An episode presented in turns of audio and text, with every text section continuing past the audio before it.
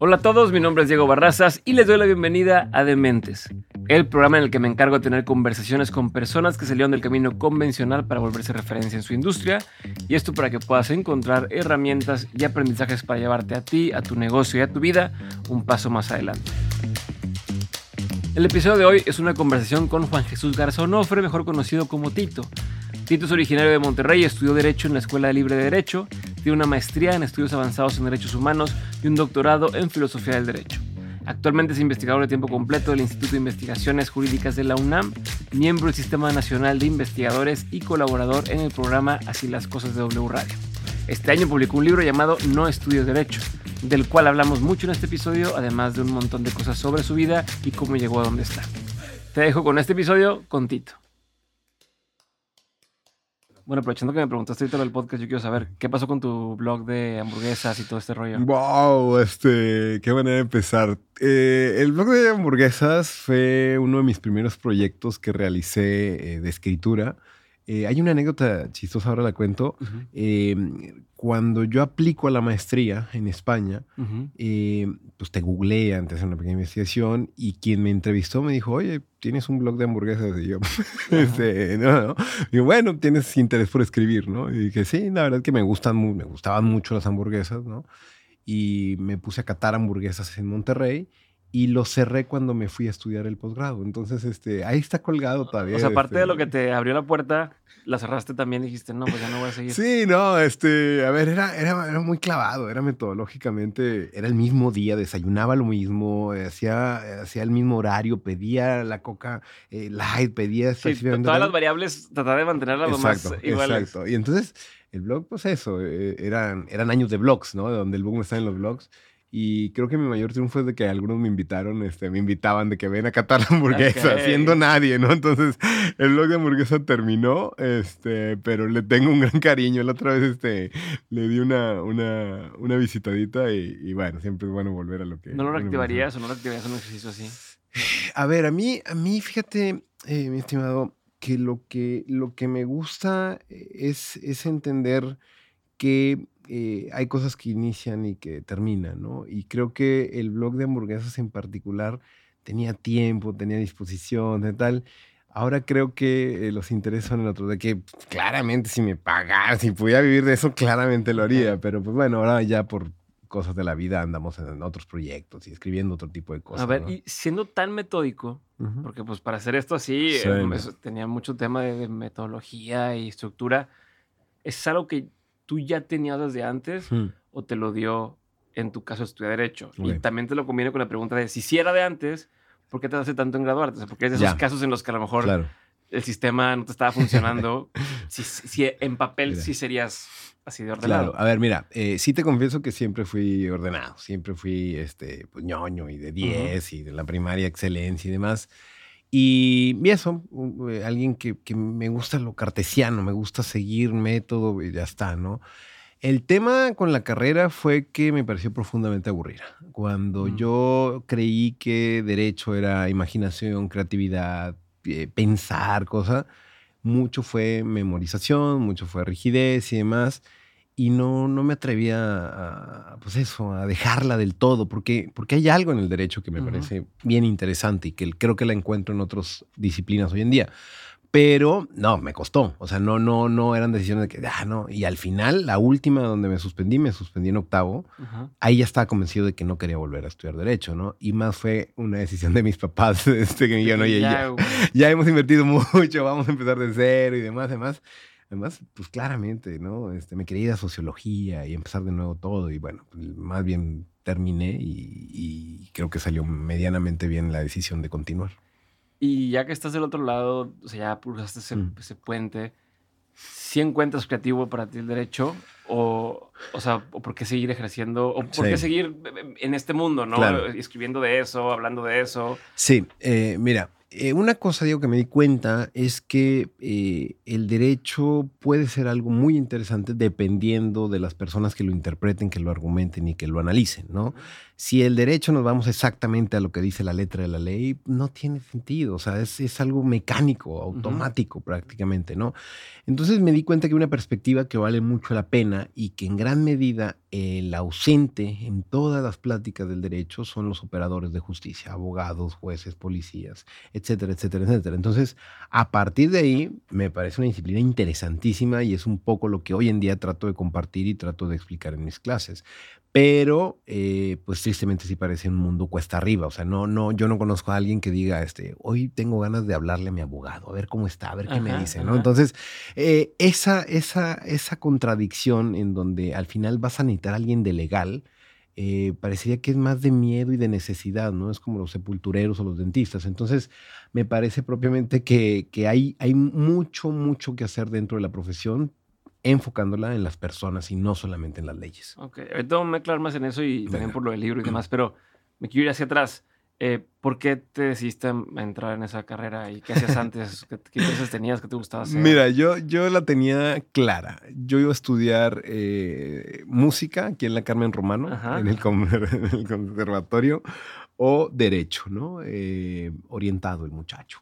Eh, la verdad es que eh, mi mamá estudió abogada, mi papá es enfermero y bueno, siempre hay esa figura familiar y demás, ¿no?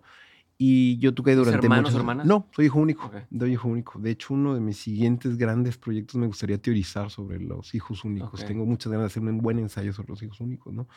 Em, no, siempre fuimos los tres y durante toda mi adolescencia toqué batería toqué mucha batería y sabía, leer batería, clavadísimo, ¿no? Me gustan mucho los ritmos y demás. ¿En bandas? Eh, sí, en bandas de covers. Tocamos acá en, en La Tumba, en el Escena, en, toda, en toda la escena de aquellos años. ¿El Iguana? Claro, tocamos, llegamos a tocar en el Iguana, ¿no? Claro que sí, ahí, hay una, una faceta este, eh, de los grandes lugares de Monterrey donde surgía la, la, la música, ¿no? Eh, y bueno, al final eh, voy a la, Carmen Romano, me informo y demás tal.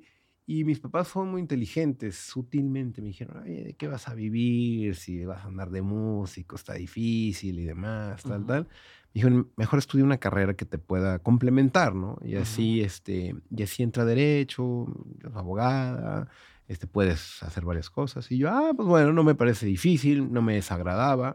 Eh, estudié, estudié Derecho en la Facultad Libre de Derecho de Monterrey y al mismo tiempo seguía manteniendo el hobby de tocar batería, este, pero pues yo creo que más o menos como tercer semestre la vendí la vendí y, ya la abandoné por completo y la última vez que me invitaron me di un calambre. O sea, ya, toma, no, no, no, no, ya, terrible, terrible, terrible. Sí, ya no has vuelto a tocar. No. abandonaste ese sueño de la música? Sí, la verdad que sí, la verdad que, que y además, eh, pues entendí que, que, que es un, es, es de verdad una profesión muy seria. O sea, necesitas realmente, si quieres ser alguien, necesitas estudiar mucho, ¿no? Lo que yo era un, era un baterista amateur, a pesar de que está clavado, tomaba clases, etcétera, etcétera. Pero sí tienes que dedicarle la vida entera. Entonces, ahorita ya, ya estoy tan en el derecho. O sea, después de la licenciatura, me la maestría y el doctorado, que la verdad creo que, que le he encontrado eh, una, una, manera de, de poder combinar eh, algunos aspectos que, que, que me gustan y que en ese sentido eh, pues bueno, trato de difundir y de... ¿Y por gusto qué tipo de cosas haces? Por, o sea, más allá de lo que tenga que ver con trabajo, sí. que, que, claro. que le inviertes tiempo. A ver, Diego, yo, mira, y qué bueno que preguntas esto. Yo, algo que he dicho en, en, a través de cuando escribí este libro y cuando tengo el problema de compartirlo, yo no quiero que me recuerden solo por ser un buen abogado, un buen maestro, un buen académico, en absoluto. O sea, yo creo que es una, es una faceta de mi vida, pero no es la única ni la quiero. Quiero que me recuerden por ser un buen amigo, un buen, un buen esposo, un buen tío, un buen sobrino, etcétera. Un buen hincha de, los tigres incluso, ¿no? En ese sentido, trato de tener un equilibrio con todos los aspectos de mi vida y de qué es lo que hago para, para ir más allá propiamente de la profesión lo cierto es que eh, me gusta muchísimo el fútbol, ver el fútbol. Soy fanático fuerte, fuerte, fuerte de los Tigres. Es volver a mi infancia cada 15 días, ¿no? Eh, me gustan también mucho los videojuegos. Juego mucho en Nintendo Switch cuando quiero tal. Leo, también leo mucho. y sobre todo me gusta mucho compartir tiempo con mi pareja, con mis amigos, con la familia. Entonces, eh, ese tipo de cosas eh, son las que me gustan. También últimamente, eh, ya más en Ciudad de México, estoy metido mucho, ya, ya no tanto de conciertos, uno ya se cansa y demás, ¿no? Pero pues me gusta mucho descubrir nuevos lugares, probar nuevos, este tipo de cosas que no sé si es propia de la edad, pero donde digo, bueno, está, estamos abiertos a, a, probar nuevas cosas, ¿no? este, eso trato de tenerlo muy equilibrado. Para mí una cosa es el trabajo y otra cosa es todo lo demás, ¿no? Ya has tres años fuera de Monterrey, ¿sientes que ha cambiado ¿Qué, mm. y qué ha cambiado? Sí. Mira, eh, con el tema de Monterrey hay, hay un tema, porque eh, hay algo particular que, que, o sea, soy el regio en, en el DF, porque, porque en, en, donde trabajo, en el Instituto de Investigaciones Jurídicas del UNAM, no solamente es que soy el regio, es que soy de los más jóvenes, ¿no? Mm. Eh, y no es que el más joven, ¿no? Eh, y en ese es la identidad Puma, es la identidad pues muy, muy gremial y demás. Y obviamente yo podría cambiar todo, pero menos de colores, ¿no? Entonces, si me ubica como el regio, el que tiene el acento, desde un tiempo, desde ya hace varios años para acá, Monterrey ha estado en la conversación pública Nuevo León a través de sus gobernantes, a través de eh, varios artistas, varios fenómenos sociales. Y en ese sentido sí es tengo una fotografía grande del Cerro de la Silla en, mi casa, ¿no? En ese sentido, eh, creo que, creo que, pues eso, es, casa, es volver. Y esa, eso verlo de lejos o ver ahora estando en Ciudad de México, sí creo que, que hay, hay aspectos que vale la pena teorizar y, que vale la pena repensar, ¿no? Sí me parece que hay aspectos de la ciudad que han cambiado radicalmente. También me, me, parece que es, que es, es en es, como un submundo. O sea, venir acá es, de nueva cuenta, son muchas ciudades, es, una, es en una sola, ¿no? Y es, es parecer que Monterrey y Nuevo León en particular tienen cosas muy, muy, muy lindas, fantásticas, y otras cosas muy, muy, muy feas. Es una ciudad de contrastes, es una, una ciudad hermosamente horrible, o sea, es, es, es, eso, ¿no? Y, y, bueno, ahora sí lo grabamos con la, con la crisis hídrica, ahora sí lo grabamos con el tema del calor, con el tema del nearshoring, todo eso, eh, se está convirtiendo en un cóctel molotov que no tengo ni idea en qué va a acabar esto en los próximos años. Pero en la forma, en la forma de trabajar, en la forma de, de, abordar las relaciones eh, interpersonales, sientes muchas diferencias entre Ciudad de México y, Monterrey. Entiéndase Monterrey por ser Monterrey o entiéndase Monterrey por ser provincia claro, otras. Mira, creo que, creo que algo que valoro muchísimo en, Ciudad de México es que hay, que hay gente para todo, ¿no? O mm. sea, es, es es mucha la gente que vive y creo que está mal y creo que es centralismo y demás, ¿no? También hay problemas a través de, ese tipo de cuestiones.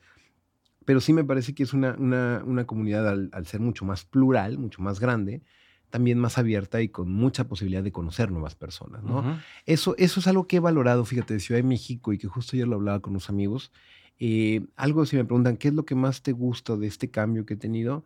Es que estoy conociendo gente nueva muy seguido y gente nueva muy entrañable, personas que estoy considerando amigos y que mis amigos de aquí son los amigos de toda la vida, de la prepa y demás, y que quizá las amistades que estoy haciendo ahora a, mis 37 años, pues sí son, son, son amistades más afines para lo que actualmente soy yo, ¿no? Porque mis amigos de la prepa son mis amigos de la prepa, son mis mejores amigos, o sea, son ellos, pero pues son eh, tigres, rayados y se acabó. Esa es la conversación, ¿no? Entonces, ahora creo que eso de conocer nuevas personas, no digo que aquí no haya, no, quizá aquí estaba muy en mi mundito y muy en eso, pero ya creo que es la posibilidad de conocer cualquier cantidad de gente. Pero sientes que, que encajas mejor en estos otros? O sea, a ver, hablemos del Chile. Sí. Si alguien te ve en la calle, piensa que eres músico más que ser abogado, ¿no? O sea, lo, lo, que hablabas, si eso te juega a favor, pero te vendía a jugar en contra, ¿no? En ciertos lugares es como, bueno, a ver qué tiene que decir, pero también en otros lugares puede que la gente diga, ay, este güey, porque no es como los demás abogados y ensucia la profesión y, y tal. Eh, estando allá, ¿qué puertas está abierto y qué puertas está cerrado? Mm, sí, mira, eh, eh, me atrevería a decir dos reflexiones. La primera es que creo, por lo menos así, así lo sospecho, que, em, que, hay, que, hay, que hay pues que hay más gente que eso. O sea, en la UNAM, la UNAM es, es, más grande que el presupuesto, por lo menos, que varios estados de la República, ¿no? Entonces te vas un rato a filosóficas, te vas a estéticas, te vas a históricas, a las escuelas y demás tal, y te pierdes, ya estás, ¿no? Da igual si eres músico, da igual, da absolutamente igual, ¿no? y, otro, y otra cosa, digo, es que, otra cosa es que llevo años ya metido en esto, o sea, ya llevo doctorado, ya estoy en el SNI, en el CONACYT, ya, o sea, tengo un, mi gran maestro, es una de las grandes personas que ha teorizado sobre el fenómeno jurídico a través de la argumentación y, es mi maestro y ya está, ¿no? Entonces, también esa, esa, esa donde tendrías que, por ser alguien eh, como te vistes o demás, pues ya creo que después de tantos años. Pero, pero no, pero te voy a poner una pausa ahí, porque sí, sí es muy cierto lo que estás comentando. Sí. Pero yo, yo estoy pensando en, quien está escuchando esto. yo me identifico contigo, porque yo también en varios yo trabajé en un banco. Entonces eras de aquí, pero porque, o sea, te, te, intentan meter en un cajón. Sí, totalmente. Y entonces me queda claro, cuando ya tienes credenciales, pues ya puedes decir, háganle como quieran, tal. Exacto. El tema es cómo vas haciendo espacio cuando todavía no tienes, ah, todavía tienes las credenciales eh, por escrito. claro, claro. Aunque, aunque como persona diga, pues yo soy quien soy, pero y entonces es como meto un mundo en el que a lo mejor hay resistencia cuando todavía estoy chavo, cuando voy arrancando, cuando eso. Entonces, ¿cómo lo hiciste tú o cómo fue tu experiencia para quien estamos en ese camino? Claro, a ver, sí. Es decir, doy, doy mi identidad, o sea, cedo mi identidad por encajar o la mantengo, a qué costo y, y cómo, lo, cómo me beneficias, pues. Claro, a ver, eh, quizá lo primero que habría que decir es que eh, sí, sí, claramente hay muchos prejuicios, hay discriminación, hay, al día de hoy siempre cuento, hace un par de semanas también me, me invitan a un programa en televisión y demás y me piden una foto, ¿no? Y me dice, oye, no tienes uno más peinado, ¿no? Oye, pues no mames, cabrón, güey. O sea, ¿de qué se trata, no? Del carajo, ¿no? Eh, o bueno... Eh, Pero hoy lo puedes decir. Sí, o sea, hoy sí puedes ser ese güey que llega, no, esa es la que te va a mandar y hazlo como quieras. Exacto. ¿No? Sí, no, claro. Eh, a ver, y, y la, eso, eso, es lo primero. Claramente se sufre en eso y se va a seguir subiendo siempre. Ojo, no, no me pongo, no me tiro al piso, ni mucho menos. Es parte de una cultura formalista, es parte de una cultura que, que muchas veces conservadora, etcétera, etcétera. Pero eh, creo que, creo que, digo, el, contexto está cambiando. O sea, de verdad, sí, sí yo como veo a mis estudiantes, sí como veo este, este tipo de, dinámicas, van a seguir pasando, pero deben cada día de ser más excepcionales. O sea, sí creo que, que desde hace muchos años se ha venido una, una, dando una batalla porque cada quien se vista, sea como sea, siempre y cuando tenga algo serio que decir, ¿no? Y yo más en el derecho, o sea, más en el derecho cuando supone que es una posición para igualar, ¿no? Que donde la forma se come al fondo. Nunca debe ser así, en absoluto, ¿no? Entonces... Que es de las que más desde que... yo recuerdo cuando yo estudié la carrera, mm. los que iban de derecho, desde cuarto semestre ya iban en traje, y iban porque los maestros les decían que tenías que ir así. o sea, muy rápido se separa las diferencias, ¿no? Sí, sí, sí. Entonces, por ahí un poco va también mi pregunta de cómo sobrevives a ese sistema que te obliga, mm. ¿no? Y que pues, pues, podrá ser el que quiere predicarlo con, oiga, no, compas, no se vistan así, hay que irnos. Cuando a lo mejor la gente tiene miedo, cuando dicen, pues que si no he visto así, la maestra me va a decir que, que me van a la calificación. En tu caso, ¿cómo, como que regresa a esa época donde ibas empezando la, carrera y demás, ¿cómo o sea, ¿hasta qué punto cedías? Sí. ¿Hasta qué punto me mantenías firme? O sea, ¿dónde sí, dónde no? ¿Qué peleas sí vale la pena pelear? ¿Cuáles no? Claro, eh, no, cedí todo. No, cedí todo. Es un ámbito súper hermético y súper formalista, ¿no? O sea, sí, me sí recuerdo eh, eh, lo, del, pelo largo desde la carrera, me lo dejé largo, ¿no? Estudié en, escuela católica y obviamente ahí me traían, pero pelo cortito, ¿no? Recuerdo alguna vez que. Y Jesucristo lo tenía largo. Exacto, ese, ese, no. Y me decían, no había peluqueros en aquella época. Ah. Y me pareció fantástica la respuesta y me quedé callado durante años, ¿no? Este, no, pero ya, ya en la cara me lo dejé largo, ¿no? Dije, listo, quiero tenerlo largo. Y ya, a partir de cómo estaba tocando y demás, tal. Pero en una, eh, al final casi de la carrera, me ofrece trabajo una de las grandes eh, cerveceras, es la fusión de, de, de, de, Heineken, o la compra de Heineken de cervecería Cuauhtémoc, ajá y, me iban a entrevistar, ¿no? Y me habían recomendado por el trabajo y demás, y me corté el pelo. No, me corté el pelo. sí fue como... Sí, me corté el pelo y me compré una corbata y fui a la entrevista, ¿no? Y en la entrevista me di cuenta que no, o sea, de verdad me entrevistó, me acuerdo, un directivo muy sensato, ¿no? Oye, ¿por qué estás aquí? Yo, pues, no sé, me recomendaron, o sea, este, quiero, quiero ver qué, qué, qué, cuáles son tus intereses. Y pues eran totalmente otros, ¿no? Eh, pero sí me lo corté el pelo, o sea, sí, sí dije tal. Y ojo, mi estimado, o sea, algo que yo también creo es que de verdad apelamos al sentido común, o sea, yo, yo tampoco creo que llegar en, en una camisa floreada o con el pelo largo signifique eh, lo más disruptor que le ha pasado al derecho. Vamos, eh, ya si llega este tipo vestido de Batman o el abogado valeriano con un performance, digo, bueno. Eh, pues de jurisprudencia, ¿cómo le hace el, el, que, el del meme que le hace como el... Terrible, terrible.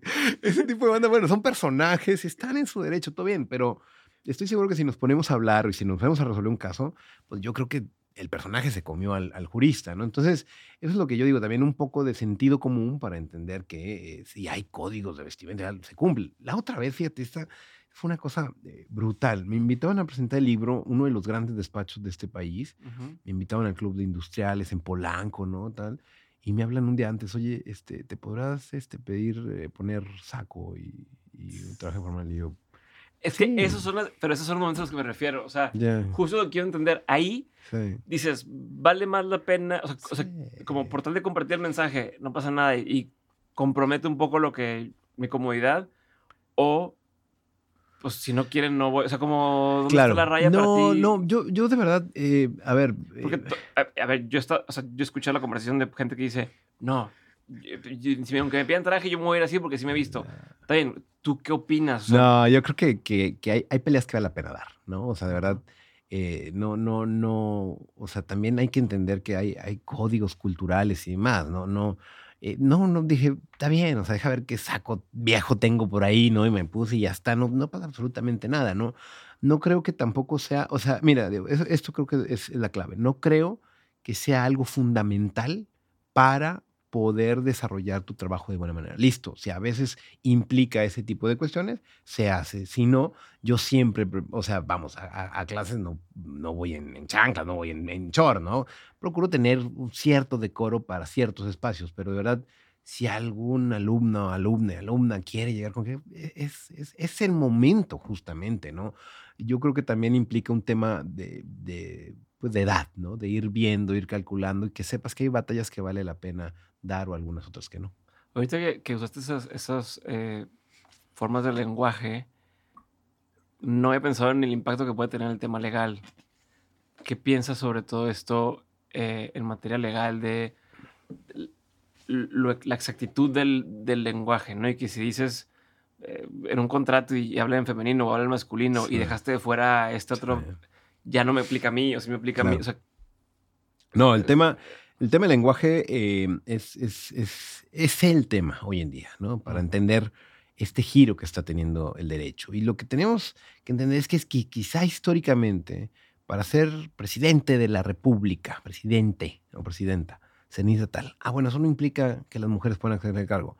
No, el derecho tiene principios y tiene interpretación. Lo que parecería es que el formalismo recalcitrante exige que el derecho no se esté anclado. Por eso aman la Real Academia los abogados, ¿no? Como dijo la definición según la Real Academia. Oye, espérate, o sea, el lenguaje es algo que, eh, ajá, que varía, que va cambiando y que se puede interpretar, ¿no? Y la RAE responde a, o sea, ¿sabes? Acuerdos culturales, claro, claro. Entonces, en ese sentido, sí, históricamente ha sido una precisión por el lenguaje, pero el lenguaje no va a poder abarcar la realidad social. El lenguaje va a ir atrás porque es, es parte de una dinámica consustancial a, mm. cualquier, a cualquier comunidad política. En ese sentido, sí, a mí lo que me sorprende es que, es que no hacíamos nada. O sea, de verdad, yo recuerdo cuando me dieron la primera sentencia a leer en la carrera, pero eran más de 150 hojas, todo bien con la longitud, pero no había comas.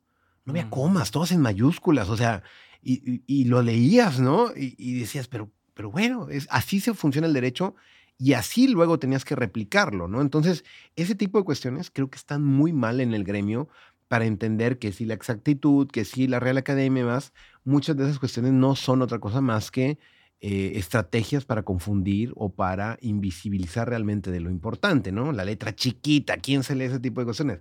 Nadie, déjese a los, abogados. Sí, no, como dices eso de las comas, puede cambiar por completo el significado según cómo lo, lo enuncias. Sí, no, total, total. O sea, yo, yo soy un partidario que en, la, las escuelas de Derecho y en general en la educación, cada vez lo he pensado más y cuando, cuando llevo esas charlas más allá de, de facultad de Derecho, tendríamos que volver a la ortografía, a la sintaxis, o sea, de verdad no, no, no creo que eh, todo lo que se nos enseña a lo largo de la educación básica, secundaria, baste. El derecho, el, lenguaje evoluciona y no las batallas no creo que puedan ser este, ya, ya batallas ganadas a través de un procesador de texto, no. Mm. Tenemos que realmente entender la filosofía del lenguaje y entender que el lenguaje sirve para construir realidades y para hacer cosas con palabras, ¿no?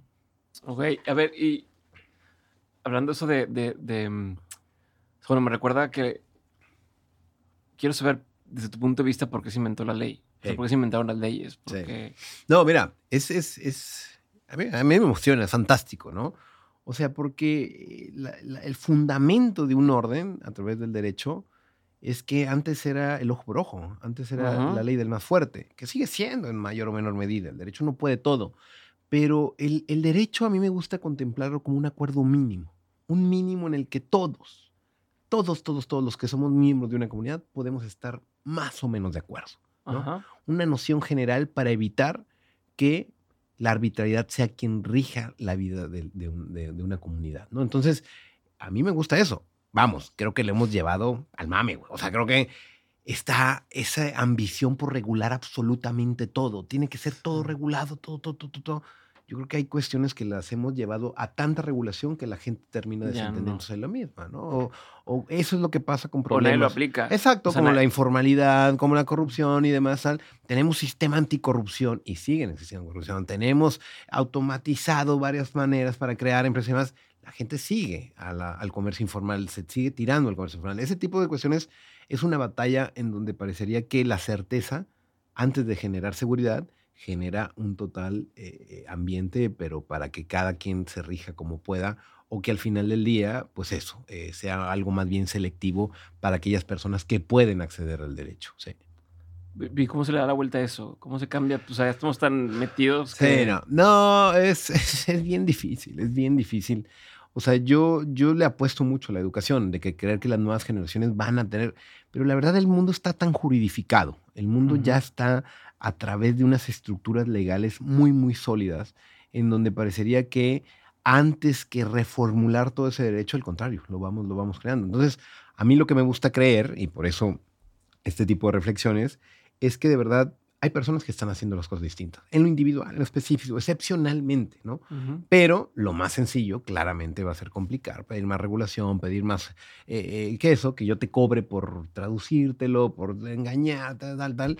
Y en ese sentido, pues eso, creo que si tenemos cada vez más conciencia de la importancia del derecho en nuestras vidas, de convencer a mi tía, a mi primo, a mi sobrinito de que, oye, vale la pena que exista el derecho, no es algo que te va a entorpecer, vale la pena, es un testamento compa. De verdad, de verdad, te lo juro.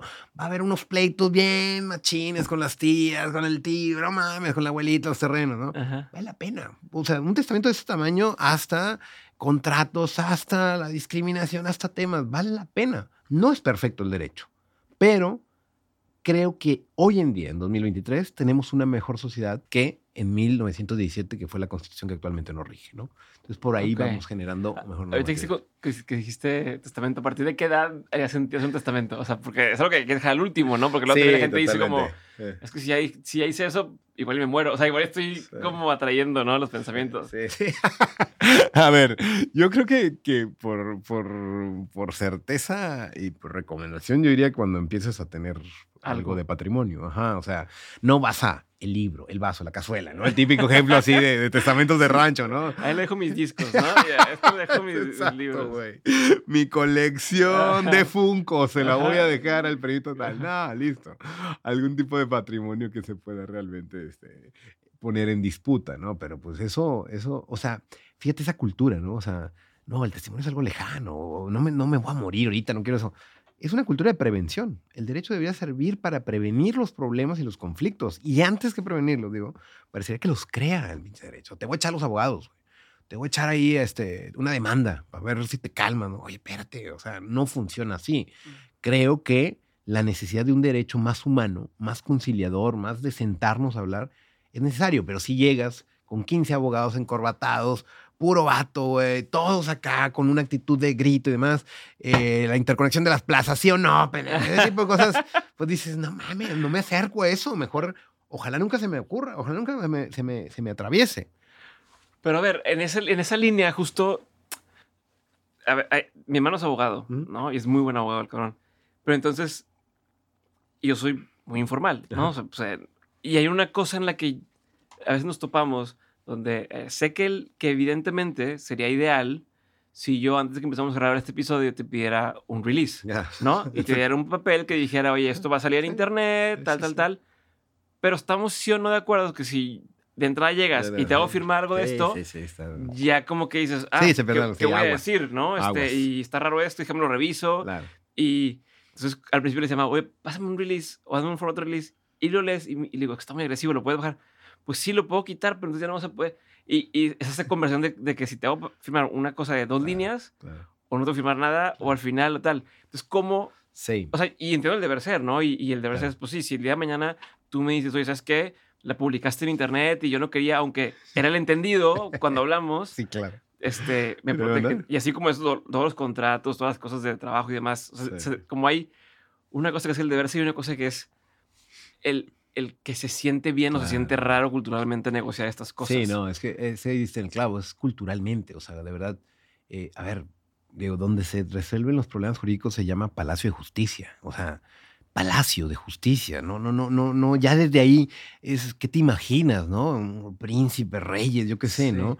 Sí, sí, el, el derecho es culturalmente, parecería que ha ido permeando una noción más bien eh, agresiva, más bien de, miedo, más bien tal. El derecho debe ser otra cosa, el derecho debe ser un, mínimo común denominador. En ese sentido, ¿cómo hacer? Bueno, eh, pues eso, quizá, quizá destecnificándolo, quizá sentándote a platicar, oye, no va a pasar nada, pero sí a futuro y demás. Ese pues tipo de acuerdo que si yo te llegado con un release ahorita aquí antes totalmente, de empezar. Totalmente, cualquiera de tus invitados. Incluso siendo abogado. Sí, no, le echas un ojo, ¿no? Le echas un ojo. Ese, o sea, está raro. Exacto, está raro. Sí, a mí me lo han hecho también y sientes raro, como que. Sí, sí, sí. Pues veníamos de compas, ¿no? Este, pero es eso, no tiene por qué dejar de ser de compas, pero sí, es la conversación de. Ah, chinga. Sí, no, a ver, sí, sí, sí entiendo el tema. Tiene que ser un, una cosa preventiva. O sea, sí, fíjate, si, si no hubiera problemas en esta ciudad, si no, si no tuviera eh, la necesidad de eh, generar eh, relaciones humanas y todas son perfectas y sanas y todo bien, no existiríamos, no existiríamos. El derecho tendría que surgir cuando surgen los problemas, ¿no? Que, uy, hubiera hecho esto, uy, el testamento, etcétera, etcétera, ¿no? Ese es el problema. La, la, la, la, yo no creo que el, el ser humano es malo por la naturaleza, en absoluto, ¿no? Lo que sí creo es que las comunidades donde nos hemos desarrollado históricamente son conflicto, son naturalmente conflicto y el conflicto surge, el conflicto es consustancial a una sociedad. El derecho debe servir para atenuarlo, para prevenirlo, ¿no? Quizá hay cosas que no, oye, somos amigos, no, ah, todo bien, no pasa nada, no hay necesidad de formar, pero si yo te engaño y digo, te voy a mandar mañana, quizá ahí sí dices ese tipo de cuestiones. El derecho debe ser más bien un carácter que vaya permeando aquellas posibilidades donde hay problemas, donde hay conflictos, ¿no? Por lo menos me gustaría que así fuera y, antes de, utilizar a los abogados más bien como, como arma de temor, como arma de violencia, ¿no? Sí, no, me quedo pensando en eso, porque incluso me ha tocado firmar cosas donde te dicen, ¿no? Y, o sea, en el, en el buscar prevenir absolutamente todo, de pronto es un contrato donde, oye, nomás, claro. pues nomás quedamos que iba a hacer una mención, sí, pero el contrato viene que por si se nos ocurre después hacer, no sé, o si después pasa, o si después, de pronto ya estás hablando de que si te daños y prejuicios y te voy, bueno, no mames, me vas a pagar esto por una y me estoy comprometiendo que si algo pasa, tal, pues ya no, y deja de ser útil el... O sea, sigue siendo útil, pero ya no es, ya no es práctico o conveniente. el, totalmente. Y también, ¿qué es lo que pasa, Diego? O sea, al final, quien tiene la necesidad de, de firmar un contrato, muchas veces baja un machote, busca un copy-paste, algo que ya está en internet, contratos, punto con tal, y ya está, se lo firma y ya está, ¿no? Muchísimas transacciones son así, ¿no? Quizás eso es lo que mencionaba hace algunos momentos, cuando decía, lo hemos llevado al mame, o sea, lo hemos llevado al extremo por ese afán que queremos como que tenemos ansiedad por jurificar absolutamente todo, ¿no? Y si en el release no pusiste que esto no estaba envenenado, el, vaso de agua y demás tal, en ese sentido sí creo que al final del día lo único que nos sigue uniendo como sociedad es que compartimos una noción de ser humano, ¿no? Y que esa noción de ser humano no somos malos por naturaleza. No vengo aquí para ver cómo demandarte y sacarte ese tipo de cuestiones. Seguramente sí hay gente y esa es la noción de castigo, de derecho penal, pero creo que el derecho visto como tal no debe seguir teniendo esa óptica totalmente de amedrentar, de hacer menos a, la persona que se acerca al mismo. ¿Este libro es para abogados o es para no abogados? Fíjate que este libro, eh, este libro lo pensé, te voy a ser bien sincero. Lo para quien no pensé- ve la imagen, se llama No estudies Derecho, una revisión a la función social de los abogados. Sí. Este libro lo pensé pensando, eh, lo pensé en mis estudiantes de primeros semestres, ¿no? Ok. Eh, que muchos de ellos también en prepa, ¿no? En prepa, es que también es algo que pongo aquí. Eliges carrera a los 17, 18 años, no tienes idea de nada. O sea, ahorita que tengo 37 y que no tengo tampoco idea de nada, ¿no? O sea, dije, ¿cómo decidí entre música y derecho? O sea, no está nada orientado, tenía ni idea. ¿no? Este, Sí, no era decir, bueno, entre guitarra y bajo, o entre. No, era. Sí, no, derecho economía, que era- no, no, eran dos, dos ah, multiversos, o sea, no, Ujú, ¿no? ujú. Eh, y en ese sentido, me hubiera gustado que me hubieran dicho dos, tres cositas, ¿no? Eh, antes de, de estudiar la carrera. Y lo fui, lo fui pensando, lo fui pensando, pero pasó algo muy particular, Evo, algo, algo que nunca había hecho. Este es mi, este es mi séptimo libro, es el, el primero que hago de divulgación. Yo lo que hago es escribir libros académicos, científicos, dictaminados en la UNAM, editoriales, ¿no? Eh, jurídicas. Y este libro eh, lo pensé en ese público y cuando terminé eh, tenía un borrador y, y junté a mi pareja y a mi mejor amigo y se los di. Y los invité a comer, nos juntamos todo el día, nos juntamos todo el día. ¿Qué ahí ejerce en- tu pareja? ¿Qué es? qué mi es? pareja estudió ingeniera, mi pareja estudió ingeniera y, y mi, y mi mejor amigo estudió, estudió abogado, pero no, es, es, es otra cosa, es, es ambientalista, y, eh, no, no, no, no está en temas de, de esto, ¿no? Y, y no, una experiencia terrible. Pero Te dijeron que no. No, no, o sea, me decían, esto no se entiende. Y yo les decía, es que, es que son ignorantes ustedes, es que les hace falta, no, pero no, cámbialo. Y yo no voy a cambiar eso. O sea, fue un ejercicio, pero durísimo. Pero ya es parte de uno de tus capítulos, el tema del, lengu- Exacto, del lenguaje. De que nos no entiendan todos, exacto. Entonces, al final el libro fue otra O sea, cosa. tú, tú estás cayendo en tu mismo. Sí, sí, no, no, no, me- me- me- no, no. y fue, fue, fue darme cuenta que muchos vicios son estructurales a la, a la formación jurídica, ¿no? Es de que, ¿cómo que no sabes quién es Ronald Dworkin? Y que, ¿por qué debo de saber quién es Ronald Dworkin? Y yo, no puede ser, es el gran maestro de historia. Que, bueno, pues no, no, no. No, y es irrelevante el mi. O sea, como decir, ¿sabes hacer Sí. este despejar X? Pues no. pues no lo uso. No, no, no, sé. ni idea, ¿no? Entonces, le metí mucha mano a partir de ese ejercicio y también tengo que decir que en la editorial, eh, eh, mi editor, Romeo, eh, me ayudó muchísimo. También le di una repasada. Entonces, al final, cuando lo leo, digo, no, esto no es para abogados, esto es para una persona que eso, que, que necesita saber la importancia del derecho y de los abogados hoy en día, ¿no? Porque sí creo que hay muchas cuestiones que se están eh, pervirtiendo y que se están mal informando y que nos han llevado al actual estado de cosas donde, donde cualquiera puede ser abogado y por ende cualquiera puede engañar a, a- a un cliente o a alguien que tenga bajo, su, bajo esa dinámica. Ahorita que hablaste Romeo, pones al final. Sí. Eh, quiero cre- creer que la paciencia y el apoyo de Patti Dobeso y Charlie Asunzolo, Asunzolo, sí, han hecho posible terminar este libro, pero lo cierto es que su cariño hacia mi persona trasciende cualquiera de mis objetivos y aspiraciones profesionales. A ellos toda mi gratitud por ser parte de mi vida e incluso, en un sinfín de ocasiones, mi vida misma, es decir, mi familia. Sí. ¿Quiénes son y por qué? Eh, Patty es, es mi esposa. Ujú. Patty es mi esposa. eh, Regia también de acá. Eh, nos casamos hace tres años apenas. Eh, y Charlie es. no te lo equivoques de cuántos casados. Sí, no, no, dificilísimo. Matemáticas a full, a full, a full. Y, y Charlie es, es, es de Chihuahua, es mi mejor amigo, lo conocí en, en la maestría y demás. Es a quienes les Eh, mandaste el, a los dos que más Exacto, a ellos los junté, nos encerramos todo el día este, y acabó súper mal, acabó súper mal, gritando y ese tipo de cosas.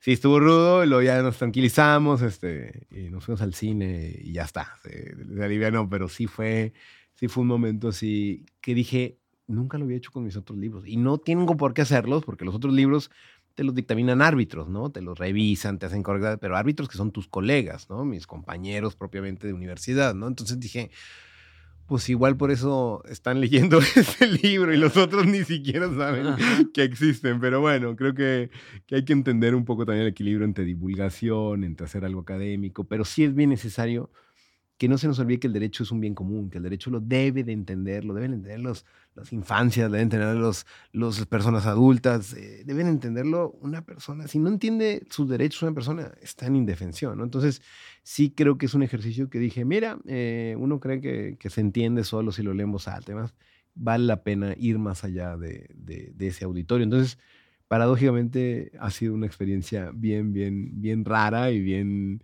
pues, bien interesante, ¿no? Este, este librito que lo escribí que no pensé que fuera, fuera a acabar en esto. Mm. Ok. O sea, no, no, empezó con esa intención. No, en absoluto. No, no, no. No, a ver, yo también lo cuento. O sea, eh, a mí se me acerca Romeo, que es el editor, ¿no? Eh, del editorial, y me dice, oye, te he leído, ¿no? Porque también escribo en periódicos, en Twitter, soy muy activo en Twitter y demás, tal. y, y, me dice, ¿te interesaría hacer un proyecto, ¿no? Editorial. Y yo, claro, ¿no? Y nos fuimos a tomar un café y me dijo, échale una pensada y proponme algo, ¿no? Toda, Romeo y llegué con tres proyectos, ¿no? El primero es sobre los hijos únicos. Soy mm, hijo único. Sí, tengo ganas de teorizar sobre. He leído libros sobre hermanos, conozco relaciones de hermanas, algunas terribles, otras muy buenas, ¿no? Pero nunca he leído algo sobre hijos únicos, un buen ensayo, ¿no? El otro era sobre Monterrey. Quiero teorizar sobre Monterrey. No sé si debo hacerlo, no sé si es para cerrar, no sé si es algo acá, pero me gustaría hacer un buen ensayo sobre Samuel, el Bronco, la avanzada regia, los Tigres, los Rayados, el Sopiña. Algo está pasando en Monterrey desde hace años, ¿no? Y, el tercero es uno sobre mi autor de literatura favorito, que es Roberto Bolaño. Bolaño me parece fantástico y desde hace mucho he querido escribir algo sobre Bolaño. Y dije, es esto, ¿no? Y Roberto dijo, ah, muy bien. Sí, pues tenías una clase, ¿no? claro, claro, claro. En, la, en la maestría estudié eh, Derechos Humanos, Literatura y Cine.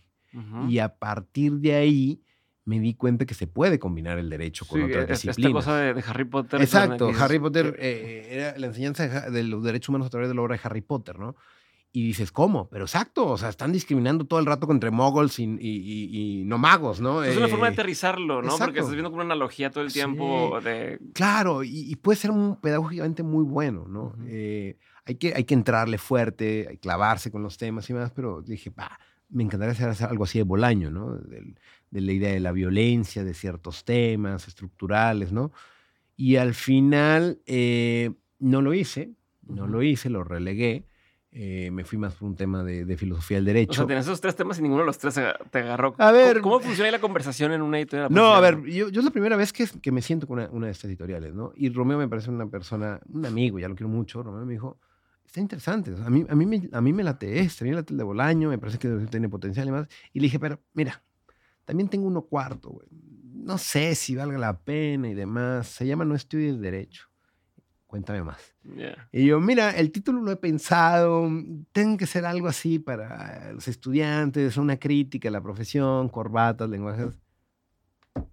Es el bueno, ¿no? Ya. Y yo, pues, bueno. bueno ok, pues bueno, ya está. Entonces empezó, empezó esto y, y listo. A partir de así lo trabajamos y, y, fue lo que salió. Pero pero sí, dije, bueno, son, pues esa es la vida a veces, ¿no? Así funciona la vida, donde dije, quiero mi primer libro en una editorial de divulgación, quiero soltar la pluma. Y, al contrario, creo que, que, que, sigo encajonado en el derecho, pero creo que vale la pena seguir haciendo un esfuerzo por repensar el derecho desde otras trincheras, como la literatura, el pop, trae mucho de Simpson, trae mucho de La La Land, trae chistes y demás, ¿no? Entonces, el derecho está en todos lados. Creo que vale la pena significarlo y no tomarlo tan en serio con esa violencia y esa cosa que lo que es, ¿no? solemnidad. Claro, o sea, los 17 años, pues por eso usan corbata. O sea, yo también de repente veías así como eh, estar con tu compañero de clase con la camisa de tigres, de rayados, de México, yo qué sé. Y al otro día llega con corbata. ¿Qué te pasó? No, ya empecé a trabajar. Pero oye, sí, es un pasante, compadre. Nos van a poner a sacar copias, ¿no? Y así iban cayendo, iban cayendo, iban cayendo todos, todos, Y de repente, pues ya, todo el salón estaba encorbatado o enfundado en el uniforme. Entonces, creo que vale la pena nada más destacar dos, tres cositas en un país en donde la, el mayor número de escuelas que existen son escuelas de derecho. Está cabrón. Es muy fuerte. O sea, de verdad, cuando yo me enteré de estos números, o sea, sí estamos, pero top mundial. O sea, hay una cosa, híjole, eh, no me acuerdo si es Sudáfrica, el, el, de los pocos países así donde nos derrota el número de escuelas de derecho, pero no tiene ninguna, no tiene razón de ser que tenga tantas escuelas de derecho en México. Y eso me di cuenta desde que más escuelas de derecho, más abogados, no significa más legalidad más justicia. Por, qué hay tantas? O sea, porque es muy fácil porque decir yo voy a enseñar derecho y ya. Súper fácil. Entonces, un título de derecho no siempre es. porque no hay un organismo como la barra que, que, te diga, ok, gradúate de donde tú quieras, pero tienes que pasar este examen. Aquí en México no existe No eso. hay absolutamente nada. La paradoja es esa. Yo ¿no? puedo enseñar y listo. Sí, tú y yo nos juntamos, hacemos una sociedad, tenemos una casa y como no exige algunos instrumentos como medicina, química, laboratorios, ¿no? Una biblioteca y ahora todo online, ponemos una nueva escuela de derecho, ¿no? Y la podemos hacer chidísima, la podemos hacer pensar y con esta, tal, pero la podemos hacer muy mal, güey, la Ujú. patito, ¿no? Y podemos cobrar mucho. Entonces van proliferando escuelas de derecho y esto también aunado a que, pues es una de las clásicas, ¿no? Son en, en las, en las autónomas, en las públicas, las primeras materias que se establecen Sí. son de derecho, ¿no? Son más de 100 años dando estas... No, estas pues te da muchas armas también en general, en todos lados. Sí, si hubieras querido ser claro. músico, saber derecho te sirve. Si quieres ser, o sea, lo que sea te sirve. Sí, sí, sí, hay mucha, hay mucha profesión, pero eh, poco mercado y poco, poca manera para regularlo. En ese sentido, pues eso, ponemos la escuela, hacemos el trámite, es un trámite, no, no, no, y eso también creo que es uno de los problemas que, que le achaco a, a la desregulación que hay en la profesión.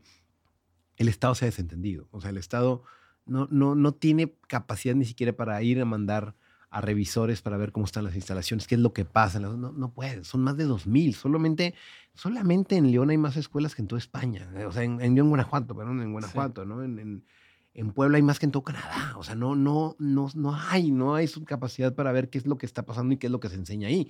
Y eso nos lleva a pendientes resbaladizas de, pues eso, actos de violencia, actos de acoso, actos de corrupción, actos que al final cualquiera puede ser abogado en este país. Es, es tristísimo, pero ojalá que al haber tantos abogados, por lo menos que sean plurales, que sean distintos, que tengan la posibilidad de ver que no todo tiene que ser a través de la solemnidad del traje, que hay otra manera de ejercer Sí, la profesión. claro. Y yo creo que está sucediendo. O sea, yo sí, sí creo que está ocurriendo. Creo que todos tendríamos que tener al menos en las universidades una clase que me enseñe a leer, de- a leer contratos. Porque ya que entiendes más o menos Sí, exacto. pues, las formas básicas del contrato, No es rocket science esto. ya Eso. puedes interpretarlo Sí. chingón y al menos no te friegan tan fácil. Sí, ¿no? sí, sí, no, no, no estamos hablando de física cuántica ni de crear una bomba atómica, es lenguaje, es saber que tienen que tener dos, tres cosas y ya está. Y eso pues lo podemos complicar hasta el extremo o lo podemos simplificar. Entonces sí creo que una de las grandes labores es más divulgación sobre la importancia del derecho y que los abogados sirvan más bien como traductores, como puentes, antes que, que eso, que decirte tal, tal. No, tienen que explicar. Quizá entre nosotros sí, cuando llevas al juez sí necesitas toda esa cuestión técnica, pero cuando te sientes a explicar, tienes que entender. Es una chambototota, es, es quizá igual de importante que la formulación de argumentos jurídicos, la traducción de esos argumentos a un público que no es propiamente abogado. Oye, ahorita que mencionas del ensayo de o, o escribir sobre ser hijo único, Sí. ¿alguna teoría que tengas, alguna cosa que tengas en la cabeza? Como, no me quiero quedar con las ganas de saber, Claro. o sea, como, Mm. a ver, ¿en qué has pensado sobre eso? Mira, lo, lo, lo que he pensado es que, por lo menos yo soy de, lo, de 1986, generacionalmente era algo extraño, ¿no? De que, ay, Ujú. pobrecito, no tiene hermanos. Oye, ¿no te Ujú. gustaría tener un hermanito? Sí, En Monterrey. Ah, sí, sí, sí, Hay, hay un- un- una cosa muy regional de, de que no es normal ser hijo único, ¿no? Ujú. Ahora no. Ahora, ahora todos mis amigos, la gente que tiene eh, hijos, tienen uno, ¿no? dos, pero nuestras abuelas tenían nueve, Sí, ¿no? claro. Mi abuela tuvo nueve, ¿no? Eh, creo que generacionalmente hay algo que decir al respecto, ¿no? De la noción de cómo se vivía, la noción de, de- de compartir y demás. Teorías, es que, es que de verdad O que sea, ¿o ¿qué ángulo? o sea, ¿qué has pensado Sí. sobre eso? lo que he pensado es que, es que de verdad creo que creo que los hijos únicos hay mucha mucha información distorsionada, que son egoístas, que no comparten, este, que, que, que no, que no saben este, este, Socializar eso, sí, que son introvertidos. No, me gustaría entrevistar, me gustaría tal, porque creo que hacia allá van el nuevo el, los modelos de familia, ¿no? Ya es una, una familia. Entonces, sí creo que hay algo que decir, o sea, me gustaría sentarme, encerrarme, pensar, pero como yo toda la vida fui hijo único, a veces la pasé bien, a veces no y demás, me gustaría compartir eso y saber qué, qué onda con los hijos únicos. La decisión también este, parecería súper terrible. Ay, pobrecito, más uno. No, listo. Ese tipo de cosas creo que hay que plasmarles y, y saber que, que, que son decisiones de vida y que la gente puede ser normal siendo hijo único con nueve hermanos y ya estás, ¿no? Hay que, más bien es eso, digo, más que el tema es, es normalizar Sí. ciertos aspectos que no necesariamente son tan, tan extravagantes, ¿no? No, listo, somos uno más dentro de millones de personas que al final no somos tan diferentes. ¿no? Ok. Mm. ¿Cuál ha sido, Tito, uno de los peores consejos que te han dado a lo largo de tu carrera? Yo creo que em, a mí me dijeron que era indispensable trabajar y estudiar. Mm. Indispensable. Tienes que trabajar desde los primeros semestres. Lo que te enseñan en la universidad es una cosa, pero nada que ver con la práctica, ¿no? Y creo que muchos años, quizá por eso también al final me tardé tanto en acabar la carrera, pues es, es bien cansado, es bien cansado y son muchas cosas pues que aprendes, pero pues que puedes aprender en dos semanas, no, no en años, ¿no? Y al final se van haciendo vicios bien feos, ¿no? Ya, ya, y, y, más, y más porque eso me dedico. Estoy en una universidad y la universidad me parece el espacio adecuado para ser joven. O sea, de verdad es cuando la puedes cagar, es cuando puedes reventarte una noche, llegar en vivo y levantar la mano, hacer una buena pregunta. Es donde puedes generar nuevos amigos, donde todo es nuevo, ¿no? Todo tiene un brillo diferente. Entonces, sí creo que sí, desde los primeros semestres, y había compañeros que eso, ¿no? Primer semestre ya llegaban acá trabajando oye, espérate, compa, no, no, no, no funciona así, ¿no? O, sí, o sea, no lo sé, pero yo en lo particular me hubiera encantado leer más, disfrutar más, este, no clavarte tanto en, hacer un equilibrio entre eh, ser el pasante del despacho y también sacar un 10 en la carrera. Entonces, sí creo que ese consejo, yo la verdad, en, retrospectiva, no hubiera trabajado y quizá, quizá sería otra cosa, ¿no? Y por eso quiero tanto la universidad y por eso le apuesto tanto a convertir a la educación en espacios que realmente puedan servir y que no sean solo fiesta, pero que no sean tampoco martirio ni una cosa insufrible que más bien tienes recuerdo. O sea, esto, esto es muy sintomático, digo. Les pregunto, menciónenme sus mejores profesores de derecho, ¿no? O, de comunicación, ¿no? Nadie me da más de 10. No me dan una cifra de dos números, ¿no? O sea, uno muy bueno, sí, pero tenemos más de 60 profesores en la carrera. Oye, algo está mal. algo está mal con la educación y cómo concebimos la universidad. Sí, es cierto. Es cierto. Qué fuerte. Sí, ¿cómo, me, cómo me? O sea, ¿cómo le haces, no? Porque, pues. O sea, pasa mucho que, que, quien es muy buen, o quien pudiera ser buen maestro, no es el que tiene el tiempo de hacerlo. Sí, es el tema. O una combinación así rara que, que a veces se da porque las pues, no son tan bien pagadas. Sí, no. Entonces dijeras, oye, pues es que me pagan con madre, entonces quiero, porque a ver, a ver yo, yo siempre querido dar clases. Claro. Solo que a mí me hubiera gustado. Yo me gradué de mercadotecnia y, luego, yo antes de, graduarme ya trabajaba, pero yo decía, quiero regresar porque me gusta esto, mm. me gusta la educación. Le decía a la directora, me gusta dar clases de algo, es que tienes que tener maestría. No puedes dar clases porque tienes que tener maestría. Yo, pero yo, yo estoy trabajando en lo que quiero, quiero enseñar, quiero dar clases de lo que estoy haciendo ahorita. ¿Puedo? No hay nadie dando esa clase. No, hasta que estás maestría. Y cuando hice la maestría, yo dije, ah, para regresar y que estar batallando y que no te dejen sí. estacionarte bien. O sea, como desde esas cosas tan pendejas. Sí, no, no, no. Batallando dije, pues ya para qué. Pero estoy que hay mucha gente así, ¿no? Que, que, me encantaría poder dar clases. No, no, es, no, no me da. Hay, temas estructurales que están muy mal planteados en la educación y que se ven, pues eso, más bien como, oye, ya a ver, yo, yo lo he contado, ¿no? O sea, no mucho, pero lo he contado. ¿Cómo, cómo fue mi primera invitación a dar clases? Renunció el profesor de Derecho Internacional Público y necesitaban un profesor estaba por iniciar. Oye, pues bueno, internacional público, bueno, pues sé derechos humanos, voy a meterle ahí, pero no voy a entrar a temas marítimos y todo lo que ve el internacional público, ¿no? Y órale, así, pero sin nada, o sea, sin, sin saber manejo de habla, sin saber tal, de pedagogía, algo. Y a partir de ahí, ¿no? Oye, si abre otra materia, tal, oye, pues no sé, vamos, la preparamos rápido. Así funciona, estas cosas donde donde, donde parecería que no hay una planeación. Y imagínate eso en 2.000 escuelas, por lo menos de derecho, ¿no? Sí, claro. O sea, es, es, es ya el caos. buenas y con presupuesto y con lo que tú quieras. No, no, Tienen que pasar así, imagínate en todo lo eh, demás. No, lo que pasa, ¿no? Te llevaban a, al abogado estrella, ¿no? Te llevaban a la figurita, al diputado, al fiscal, tal. Y pues se emocionaba el grupo hablando de acá ayer detuvimos y le quitamos una esclava, una lluvia de diamantes y todo. ¡Ah! Oye, pues no hay un penalista en mi generación, ¿no? O sea, no ser buen profesor, es buen conversador, buen, una persona que te va a contar anécdotas, pero ser buen profesionista al final del día también eh, no significa que vas a ser buen profesor. Necesitas también dedicar y es muchísimo. Sí, técnicas y como herramientas de eso, de cómo mantienes a la gente atenta, cómo lo explicas mejor, cómo es un montón de cosas. objetivos, con tanto que ahora ya con nuevas tecnologías, internet, eso, ¿cómo compites con eso? Si al final vas a llegar a contar anécdotas está, está todo mal con, con ese tipo de cuestiones, la verdad. Sí, sí, sí, agüita y... Y bueno, hacemos el intento y generalmente vamos, pero la verdad que son mayoría eso. O sea, no, no, no he conocido una sola persona que me diga, tengo más de 10 buenos profesores de derecho en la universidad, ¿no? Al contrario, yo siempre agradezco a mi manera, a mi maestra de sucesiones, que gracias a ella no, no, no soy notario, cabrón, no, mames. Era aburridísima, la, pero la clase era un letargo, era que todos acá y algunos pues te da cosita y participa, pero eso no es ser buen profesor, eso es cumplir, ya estás con el tiempo de clase y listo, vámonos. Oye, ¿cuál ha sido uno de los mejores consejos que te han dado? Ah, pues parecería trillado, pero la verdad es que, em, que los espacios en donde uno está tendrían que ser espacios para disfrutar. O sea, de verdad que cuando alguien, eh, cuando no estoy cómodo en un determinado entorno, pues quizá lo más sencillo será abandonar y no pasa absolutamente nada, ¿no? Y ya en retrospectiva, quizá por eso abandoné dos veces la carrera. No estaba cómodo, había algo, ¿no? El ambiente era competitivo, era súper tóxico no estaba chido, ¿no? no y, oye, pues, pues listo, déjalo, ya estás, ¿no? A veces implica un deber, ya como la última vez que ya no iba a dar, pero sí creo que, que eso, si algo no, o sea, creo que hay, hay un tema siempre de culpa y de, llevar hasta el último y demás, tal, donde sí creo que, que, oye, pues no, oye, pasa también con las relaciones, oye, alguien que pensás que era tu ya, ya, ya no hay algo, ¿no?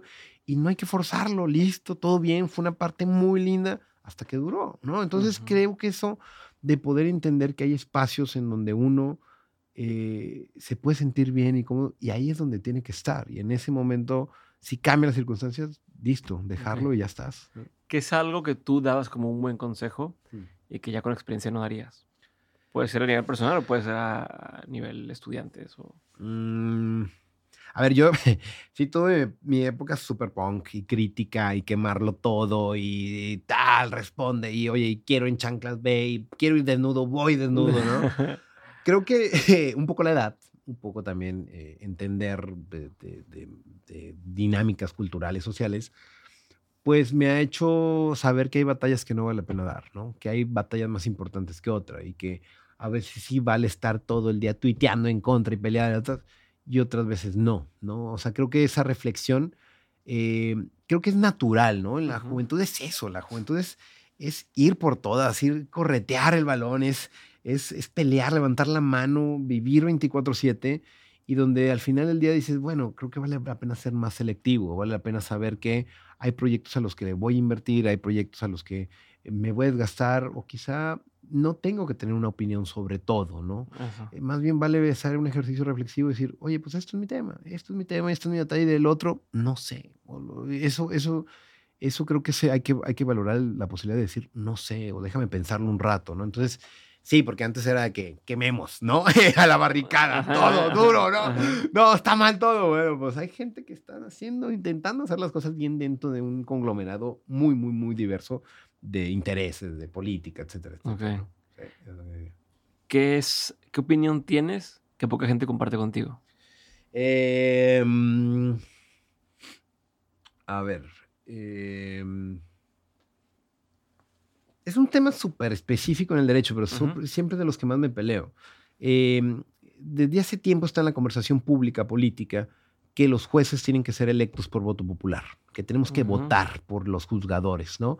Y se ponen súper arisco, de, no, ¿cómo? Los jueces tienen que ser de carrera y estudiar tal.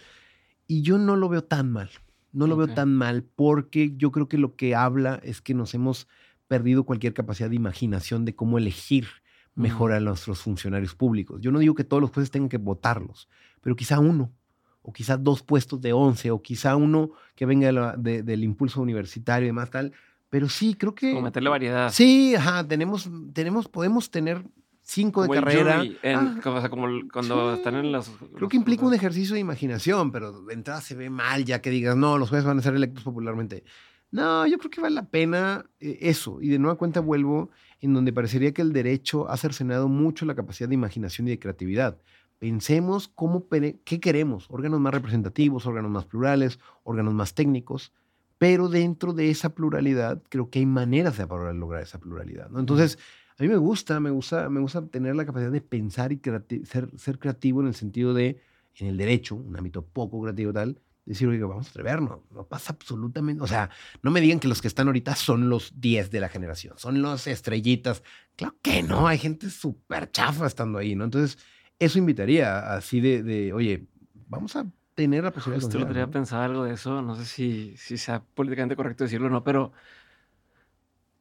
empecé a ver eh, fotos de personas que están metidas en el mundo de la... Porque es que ya empezó a crecer, entonces ya los de mi edad que estaban conmigo en, en, la universidad o demás, pues empiezan a ser los que están en cargos públicos. Claro, exacto.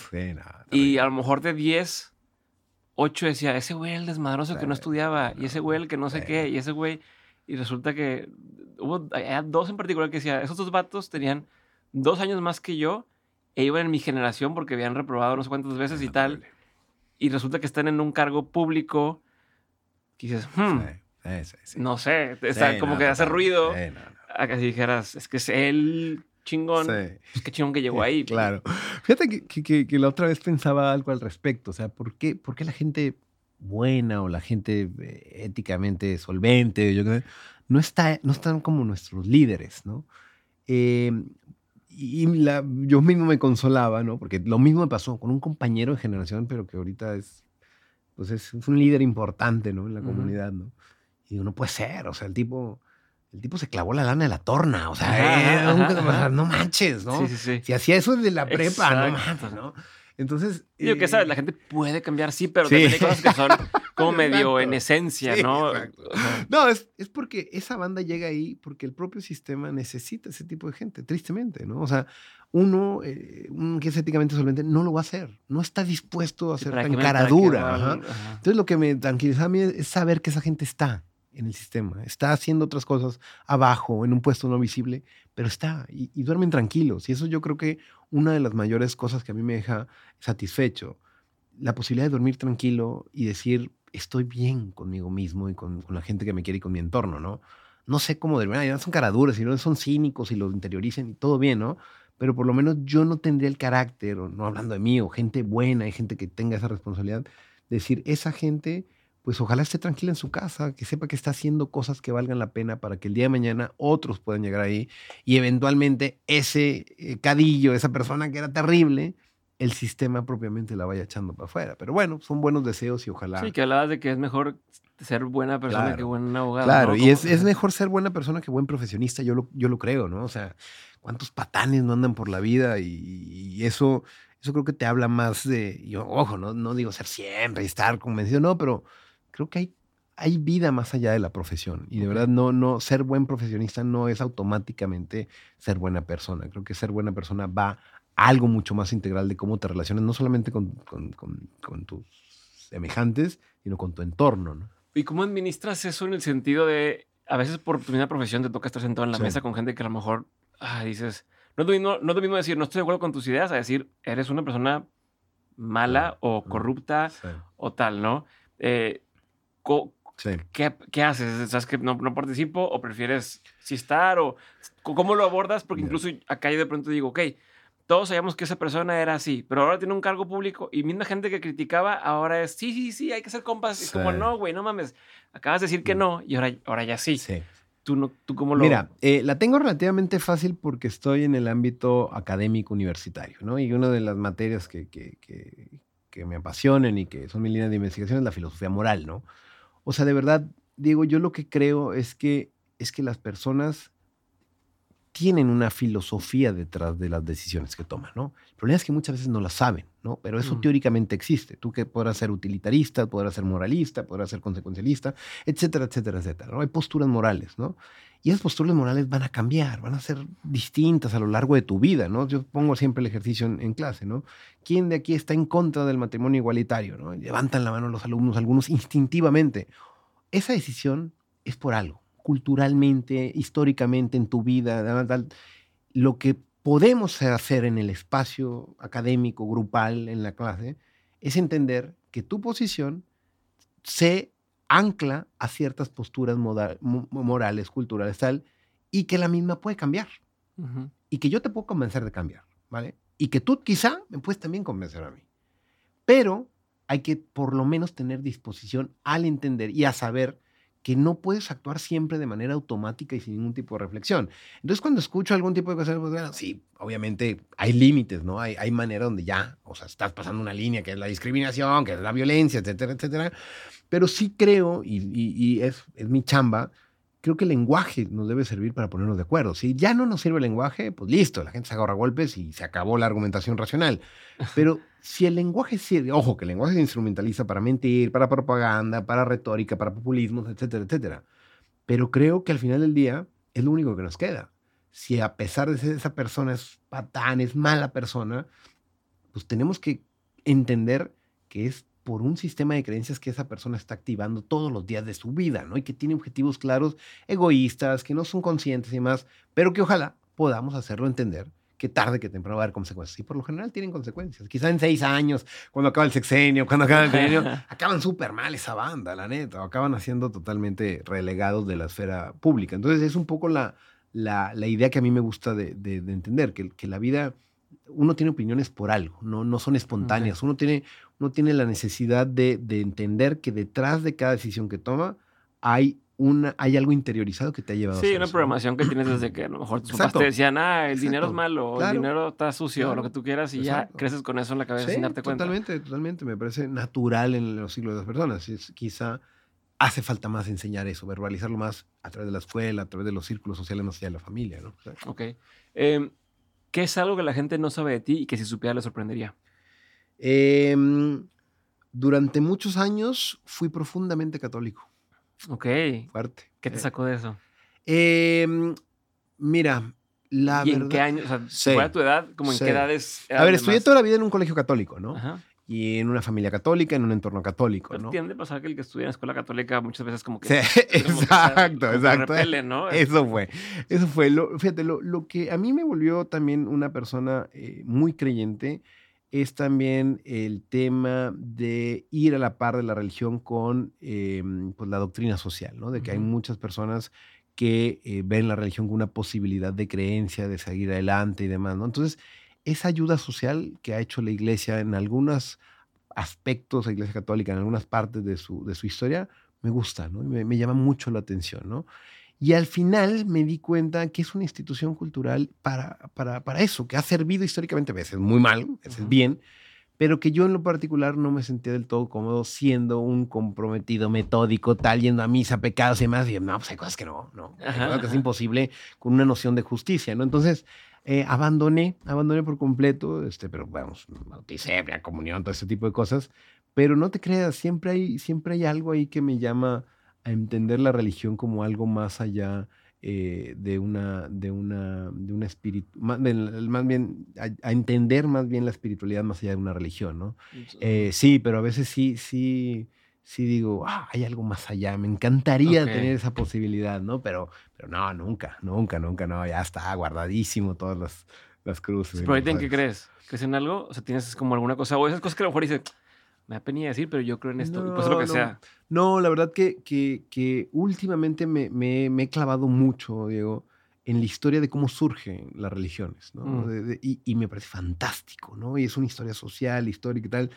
Y sigo, no puede ser que esto sea eh, una religión creada por una persona, por un grupito de locos, tal. Entonces, históricamente me parece fantástico, ¿no? No, no he entrado al New Age, no he entrado al budismo y más tal, pero me gusta ver en retrospectiva histórica que son movimientos sociales muy, muy fuertes y la verdad hay algo envidia de decir, ah, me encantaría Sí, poder tener ese de tipo de fe, ¿no? Pero, pero no, la verdad que creo, creo mucho en, en los sistemas filosóficos, en la teoría, en creer que las personas, la ética, la moral, sí se puede enseñar y no necesariamente a través de las vías doctrinarias, Ya. eh, católicas, y religiosas, institucionales, ¿no?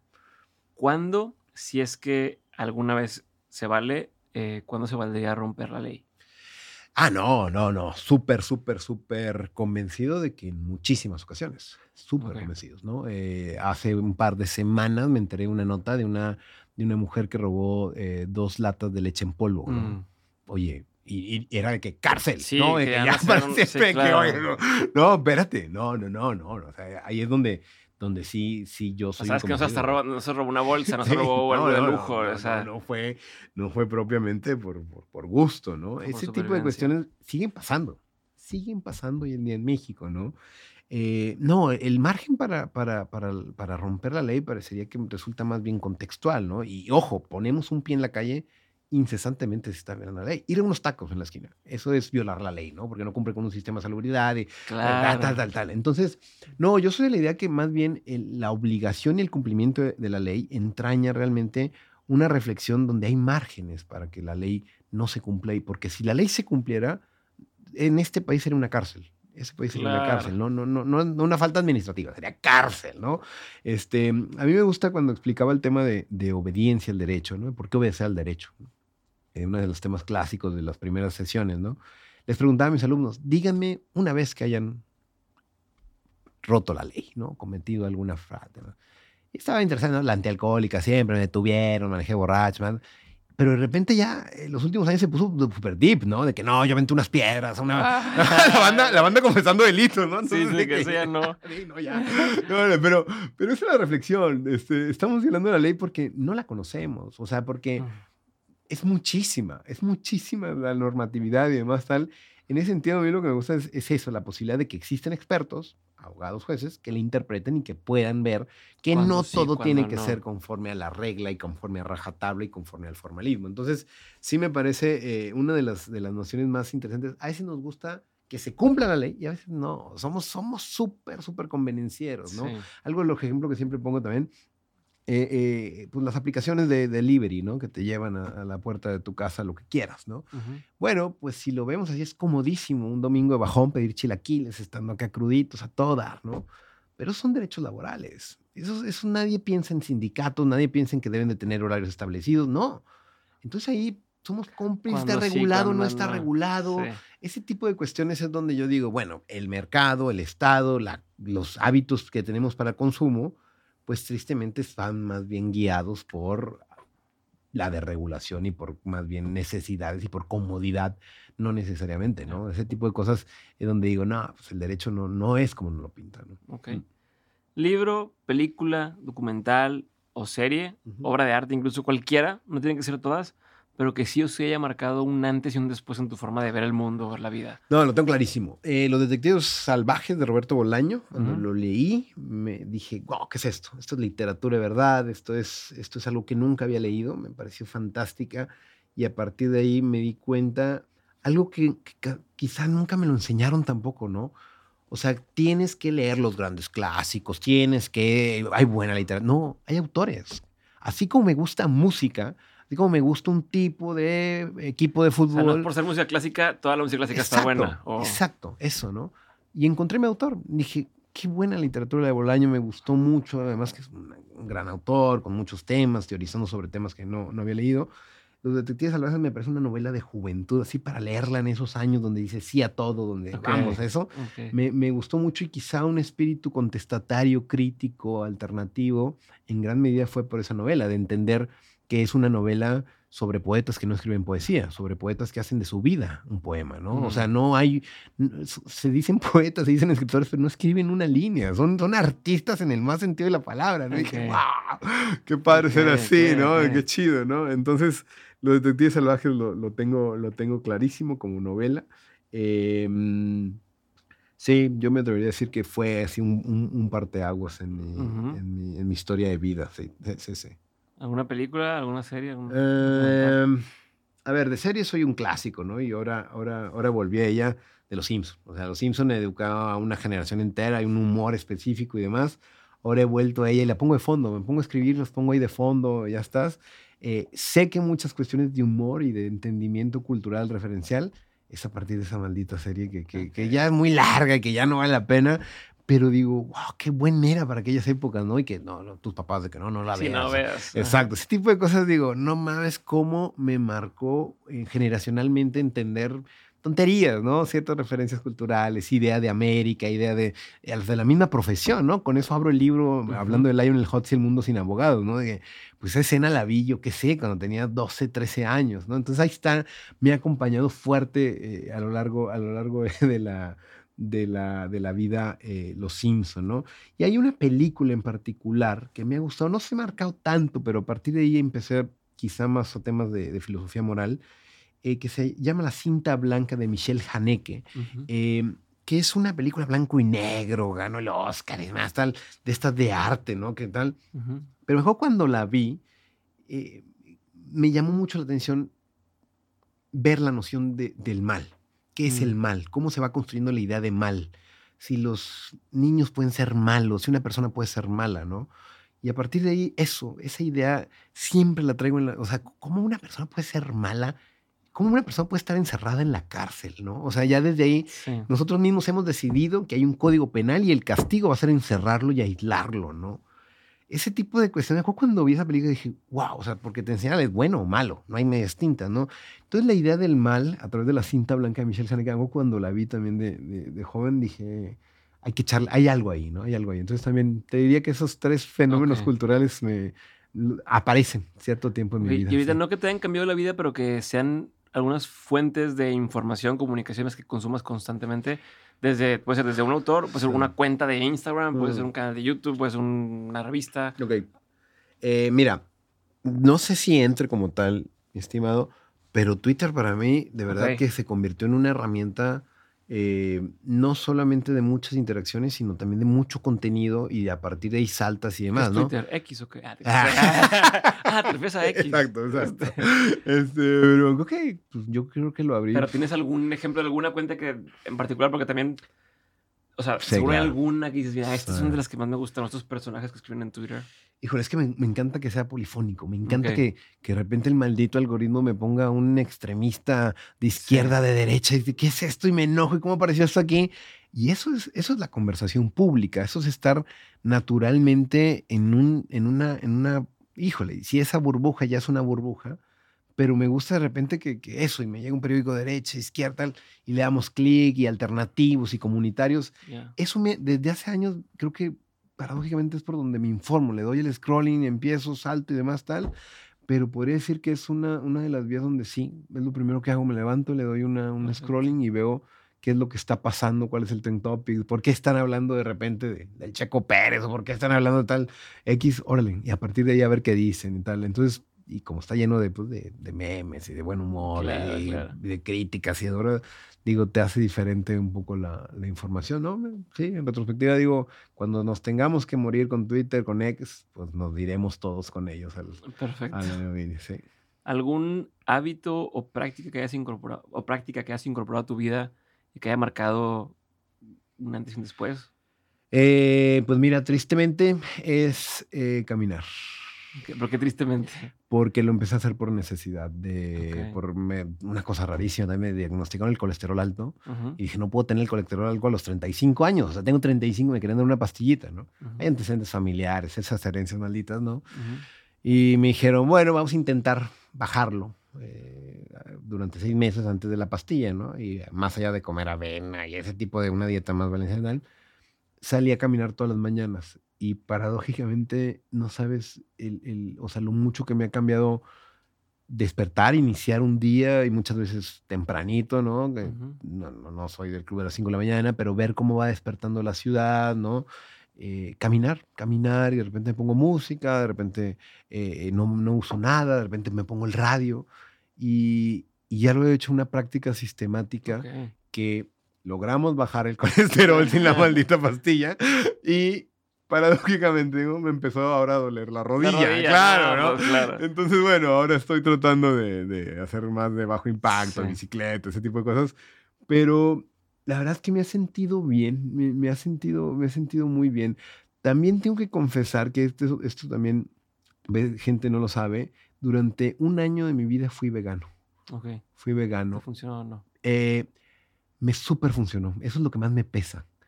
Me sentí muy bien conmigo mismo, o sea, no me enojaba, estaba, me cambió un poco la actitud, ¿no? Y fue un año muy, muy bueno, ¿no? Entonces. Y luego involucioné. Y luego me hice vegetariano, y luego ovolacto, y ahorita soy carnívoro, y dicen que me voy a convertir en caníbal en los próximos meses. ¿no? Subir al revés. Exacto, que- exacto, voy para atrás, voy para atrás, ¿no?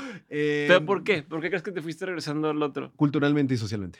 Fue, fue Era muy complicado mantener. Y me, me, me tocó en un momento en el que estaba viviendo en España, en, la- en el doctorado, y era, era, era bien difícil Mm. estar en la universidad, estar en esa cultura de tanto quesos, jamones y demás tal, Sí. donde, donde hice, ya era difícil, ¿sabes? O sea, pero el tiempo que lo fui, o sea, y, y tienen, tienen toda la razón. Tienen, eso es lo que más, es lo que más extremadamente pesa. Tienen, tienen la razón. A partir de ahí he tratado de ir más bien eh, reduciendo el consumo de carne, teniendo días, comiendo mucho, variando la alimentación.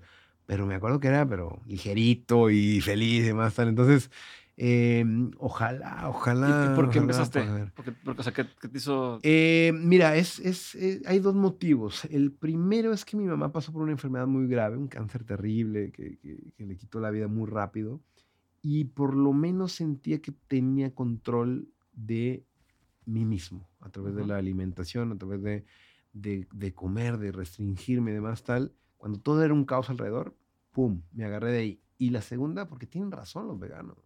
De verdad, no hay argumento moral para devorarnos un, un tomahawk, cabrón. O sea, para echarnos un... para que nuestro emblema sea un chicharrón, ¿no, cabrón? O sea, hay, hay, hay, un, hay, un, hay un dilema ético que, que de verdad es, es, es la relación en cómo tenemos con las personas no humanas, ¿no? Y sí, sí hay que cambiar los hábitos de consumo, ¿no? En un tema más eh, donde el, donde el ser humano no esté en el centro de esta conversación, ¿no? Entonces, sí fue un tema moral y me di cuenta que sí era muy beneficioso para la salud, ¿no? Ten- sí, ¿no? Tendría que volver, caray, pero... Pero bueno, eh, trato de, de eso, de equilibrar y no, no comer carne todos los días, ese tipo de cosas y ser consciente de lo, de lo que uno consume, ¿no? Entonces sí, sí fue por ahí. sí. Vamos a la última pregunta. Sí. De todo lo que has vivido, tanto en lo personal como en lo laboral, ha habido un montón de aprendizajes. Si tuvieras que quedarte con tres aprendizajes que quisieras tener siempre presentes, ¿cuáles serían? Ok. El primero sería es que es la vida mucho más sencilla eh, acompañado. O sea, de verdad, cuando me gana el egoísmo, cuando digo yo puedo y demás, no, no ha funcionado. Entonces, lo que más me ha, más me ha servido para tener eh, un buen desarrollo y demás, tal, es acompañar y saber que hay gente que te va a ayudar y gente que es muy buena haciendo lo que hace, ¿no? Entonces eso, eso me gusta, acompañarme y rodearme de personas que, que puedan hacerlo, ¿no? Otro que creo que también eh, me, me- me lo quedaría, eh, creo que vale la pena escuchar. Hablamos un chingo y más como abogados y más como... eh, eso, o sea, sí creo que hay, hay mucho que escuchar y mucho que guardar silencio hoy en día. Y el silencio te lleva a la reflexión y la, las caminatas por eso me gustan, pienso y se me ocurre ni una nueva idea, llego la escribo y demás, tal, cómo solucionar eso. Entonces sí sería lo colectivo, lo, lo relacional, pero a la par con mucho tiempo de contemplación y mucho tiempo de silencio para poder escuchar lo que te están diciendo la- las demás personas. Y quizá, y quizá la última es que, es que de verdad, no sé si es muy existencialista más, pero de verdad me, creo que vale mucho la pena estar vivo. O sea, creo que vale la pena eh, saber que esto se va a acabar, ¿no? Y saber que quizá el mundo como lo conocemos hoy va a ser otro totalmente para nuestros sobrinos, para nuestros primitos, etcétera, etcétera. Y creo que en esta vida finita, temporal que tenemos, resulta súper indispensable eh, estar, estar bien con uno mismo, estar bien con los demás, ¿no? No, no soy un fatalista, un misántropo, creo que está bien chingón estar vivo y en ese estar vivo, pues mejor vale la pena llevarla bien antes de andar ahí mm, enojado, peleando, puteando, criticando, tal. Hay cosas por las que vale la pena pelear y hay cosas que digo, mejor cada quien sigue con su vida y sobre eso planteamos una, una discusión muchísimo más, más solidaria y más alentadora. Gracias.